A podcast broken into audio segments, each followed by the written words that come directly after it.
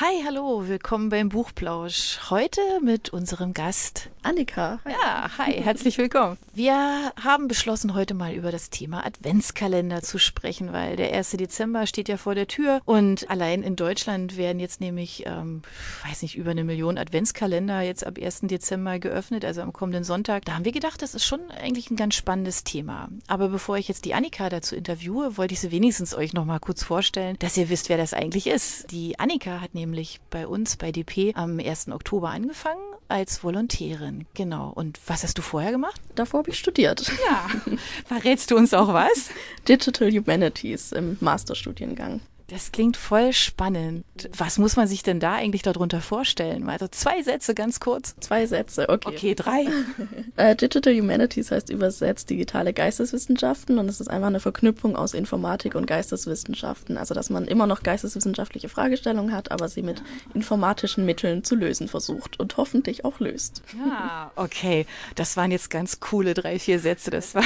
Also ihr müsst zugeben, das klingt sehr, sehr spannend. Ähm, ich kann das immer noch nicht so gut beschreiben insofern deshalb ähm, hat das die Annika jetzt gerade selbst gemacht. Wunderbar. Adventskalender, genau. Dazu haben wir alle, glaube ich, relativ viel zu erzählen. Wir haben mal bei uns rumgefragt, wie da so die Traditionen bei uns im Verlag sind. Und ähm, gefühlt macht das jeder anders oder wie im Falle zum Beispiel von Natalia gar nicht, weil bei ihr zu Hause kennt man das nämlich überhaupt nicht. Das ist gar keine Tradition. Bei mir zu Hause ähm, habe ich, ich habe früher immer so kleine Süßigkeiten gekriegt. Ähm, also ich kenne schon auch einen Adventskalender und ähm, und ich mache das jetzt natürlich tatsächlich auch so für meine Kinder und für meinen Mann äh, bastel ich drei Adventskalender jedes Jahr äh, mit unterschiedlichen kleinen Gadgets drin und auch Süßis, damit einfach diese Zeit bis Weihnachten nicht gar so lang ist und ganz viel Spaß macht jeden Morgen. Und es ist auch immer ein Riesenhallo, wenn jeder da so seine Tütchen aufmacht. Ja, genau. Und ich krieg auch einen, also von meinem Mann. Also darüber freue ich mich auch immer sehr. Wie ist denn das bei euch eigentlich? Kennst du das auch? Also ich bin auch mit Adventskalendern aufgewachsen, habe jedes Jahr einen bekommen von meinen Eltern tatsächlich, auch so ein, einen selber befüllen. Das fand ich immer sehr, sehr schön. Mhm. Und sowieso liebe ich Adventskalender sehr. Also überhaupt die Vorweihnachtszeit zu zelebrieren, macht mir total Spaß. Ja, das ist auch toll. Was bei mir ganz arg toll ist, ist, dass in meinem Freundeskreis es so eine Tradition gibt, dass wir jedes Jahr Ende November eine Adventskalender-Party veranstalten. Okay, das ist cool. Das habe ich noch nie gehört. Okay. Genau. Und das läuft so ab. Also da kommen 24 Leute natürlich. Äh, und jeder muss 24 Geschenke mitbringen. Also eben 24 mal das Gleiche. Natürlich oh. nur Kleinigkeiten. Okay. Und dann kann man das so wild rumtauschen, so dass am Ende jeder 24 Päckchen hat mit 24 verschiedenen Sachen. Oh, cool. Und das zelebrieren wir auch immer richtig schön und trinken Glühwein und essen was Schönes und jeder bringt was mit und so. Und dann hat man halt den ganzen Dezember was davon. Und natürlich gibt's dann auch eine WhatsApp-Gruppe dazu und dann kann man immer reinschreiben, oh, das von heute war ja toll und Dankeschön und so. Und oh. ja, da erfreut man sich dann auch den ganzen Monat dran. Das ist total schön.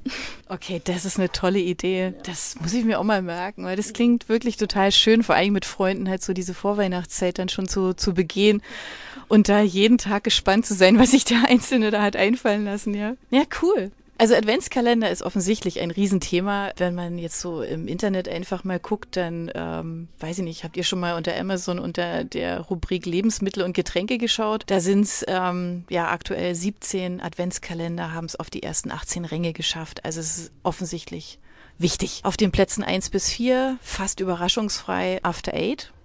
Kinderschokolade. Ähm, Intersnacks kommt mit Chips daher und anderen Knabbereien. Äh, ja, und es gibt auch einen Adventskalender mit Bier. Also ich habe neulich eingesehen mit Wein, das finde ich ja irgendwie noch ganz, ja, 24 verschiedene kleine Flaschen Wein, sowas gibt's auch. Bier hat mich jetzt kurz überrascht, weil das kannte ich jetzt auch noch nicht. Aber wenn man in die Rubrik Beauty zum Beispiel schaut, gibt's da halt auch ganz viele Adventskalender mit Nagellack, mit irgendwelchen Firlefanz für die Haare und also insofern ja, viel, viel, viel, viel im Angebot. Unter Spielzeug findet man Playmo und Lego und Hot Wheels und ja, und ganz neu anscheinend, mega trendig in diesem Jahr. Es gibt sogar Escape Room Adventskalender. Hast du das auch schon mal gehört? Ja, ja, ich habe das auch gesehen und ich, ich war auch eigentlich ganz begeistert, weil ich Escape Room so als Konzept echt cool mhm, finde. Also ja. das, was man da eben selber ja, macht, wo genau. man da eingesperrt wird. Und, aber ich frage mich, wie das, wie gut das umgesetzt werden kann. Also bin ich mal gespannt, wenn dann da auch wirklich Bewertungen dazu reinkommen, ob das, ja. ob das gut umsetzbar ist als Adventskalender. Aber klingt auf jeden Fall cool. Ist halt auch irgendwie ganz schön. Das ist so ein bisschen auch gegen den Konsum Konsum waren irgendwie, weil ich mich auch mhm. immer frage, was machen denn die Leute irgendwie mit 24 Nagellacken, was soll denn das? Aber so Rätsel lösen jeden Tag, das ist doch ja. irgendwie schön. Ja, fand ich auch. Also es gibt ja auch so, so Krimi-Adventskalender, mhm. wo man ja auch irgendwie einen Fall lösen kann oder ihn gelöst ja. bekommt, ja, und ähm, da ja einfach auch mal zuhört, ja, zum Beispiel. Ja, zuhören ist eigentlich auch eh ein gutes Stichwort. Ähm, es gibt ja auch Adventskalender, die man nicht nur lesen kann, sondern auch hören kann. Wir haben tatsächlich auch einen bei DP, ähm, den man ab dem 1. Dezember, wenn man ähm, sich auf der Seite Booksnacks registriert, dann auch ähm, zur Verfügung gestellt bekommt. Da könnt ihr zwei Liebesgeschichten folgen, die in der Weihnachtszeit spielen. Und jeden Tag spinnen sich diese Geschichten weiter und das kann man lesen oder auch hören. Wenn ihr da neugierig seid, guckt einfach mal bei uns auf die Seite. Ähm, dann ist der entsprechende Link natürlich auch verknüpft, genau. Adventskalender, was gibt's eigentlich sonst noch so für Tradition? So ganz typisch, also wenn wir jetzt hier aus dem Fenster gucken, ist es wahrscheinlich der Weihnachtsmarktbesuch. Wenn wir jetzt hier rausgucken, ähm, dann schauen wir auf den Stuttgarter Weihnachtsmarkt, der morgen seine Toren öffnet. Der in Esslingen hat seit heute auf, ähm, der Mittelalter-Weihnachtsmarkt, genau. Und bei euch in der Region gibt's da bestimmt auch immer ganz viele. Ähm, jetzt geht's los abends lecker Glühwein trinken, einfach so in einer schönen Abendstimmung über den Weihnachtsmarkt laufen. Es gibt aber auch zum Beispiel die Tradition des Wichtelns. Kennst du das auch? Ja, das habe ich auch schon gemacht, aber tatsächlich nur als Schrottwichteln. Ja, das kenne ich auch, genau.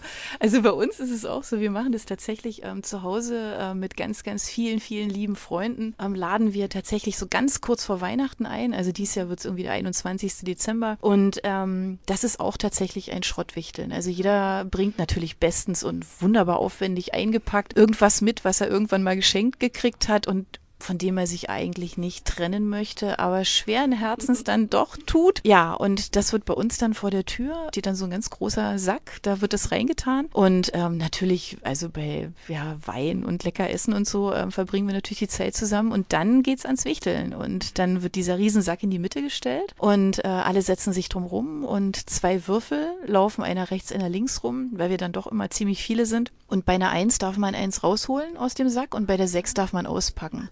Und der eigentliche Thrill, der kommt jetzt erst, weil dann, wenn alle ein Geschenk ausgepackt haben, müssen, müssen die das alle präsentieren, also damit jeder weiß, was ist denn da eingepackt gewesen. Und dann stellen wir einen Wecker so ein Eieruhr oder so. Und dann gehen die Würfel nochmal rum. Und bei einer Eins darf man tauschen und bei einer Sechs muss man. Und es gibt jedes Mal gibt's irgendwie ein, zwei, drei Highlight-Geschenke, wo die irgendwie jeder haben will. Ja, weil klar, was der eine als gruselig empfindet, findet der andere halt irgendwie total toll. Und das ist eine unglaubliche Jagd nach den besten Geschenken und macht echt viel Spaß. Und es hat bei uns wirklich, also schon jetzt über Jahrzehnte ist es einfach eine Tradition mit unseren Freunden. Da freuen wir uns auch immer jedes Jahr drauf. Genau. Und die Freundschaften bestehen trotzdem noch. Ja, ja, ja. Ja, vor allen Dingen gibt es auch die eiserne Regel, dass man weder bei uns was in den Mülleimer schmeißen darf, ja. wenn man heimlich dann, ja, wenn man dann geht, sich verabschiedet hat, ja. so kurz nein. Und man darf das, was man erwichtelt hat im Jahr drauf, nicht wieder mitbringen. Oh. Ja, genau. Das sind so die eisernen Regeln dieses Wichtelns, genau.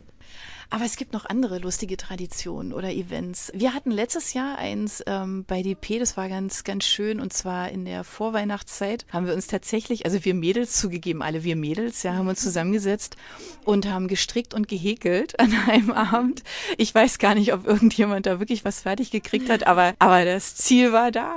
Und wir haben dabei ähm, ja Wein getrunken, Glühwein und, ähm, und haben uns Filme angeschaut. Filme, die so richtig zu Weihnachten passen. Aber das du mir vorhin gesagt, du hast auch so einen Film, der ganz doll zu Weihnachten passt? Ich schaue tatsächlich jedes Jahr Liebe braucht keine Ferien an. Ja. ja, der ist schon sehr kitschig, aber auch einfach wirklich schön. Und für mich gehört er inzwischen dazu. Und ich finde, es ist so der perfekte Film, wenn man zum Beispiel einen Adventskalender bastelt. ja, stimmt. Also da will ich auch immer sowas im Hintergrund laufen haben. Ja. Oder wenn man Geschenke einpackt, eben mhm. sowas.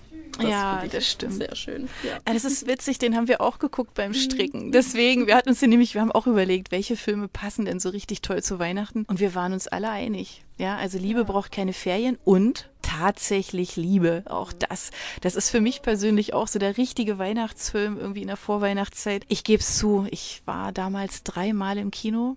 Ich hab, weil ich den Film so toll fand. Ist ja jetzt schon eine Weile her, okay. Aber ich fand den Film einfach so schön und ich musste ihn einfach sehen und ich konnte tatsächlich na, wirklich drei Freundinnen überreden, mit mir diesen Film zu schauen. Ähm, ja, aber wir schließen ja immer unseren Buchplausch, weil jetzt sind wir eigentlich schon fast am Ende mit einer Buchempfehlung ab. Und bevor ich meine abgebe, frage ich dich jetzt einfach, einfach mal, was hast denn du zuletzt gelesen? Was würdest du denn empfehlen? Ich würde sehr gerne eigentlich jedes Buch von Benedikt Wells empfehlen. Aber besonders toll fand ich vom Ende der Einsamkeit. Das ist äh, letztes Jahr im Sommer, glaube ich, erschienen.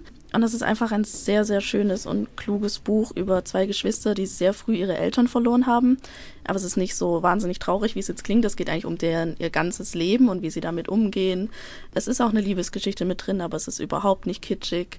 Und was ich an dem Auto halt mag, ist, dass es super angenehm und leicht zu lesen ist und trotzdem mhm. hat es absolut Tiefgang und es ist immer klug und schön. Und ja, das kann ich nur jedem, jedem ans Herz legen. Es gibt ja. auch jetzt einen Kurzgeschichtenband auch von dem Autor, das heißt die Wahrheit über das Lügen. Vielleicht, wenn man so einen Einstieg finden will, ob man den Autor auch so mag wie ich, äh, ist das, finde ich, eine ganz gute Möglichkeit, um da reinzuschauen. Also das war auch, hat mir auch sehr, sehr gut gefallen. Das klingt toll.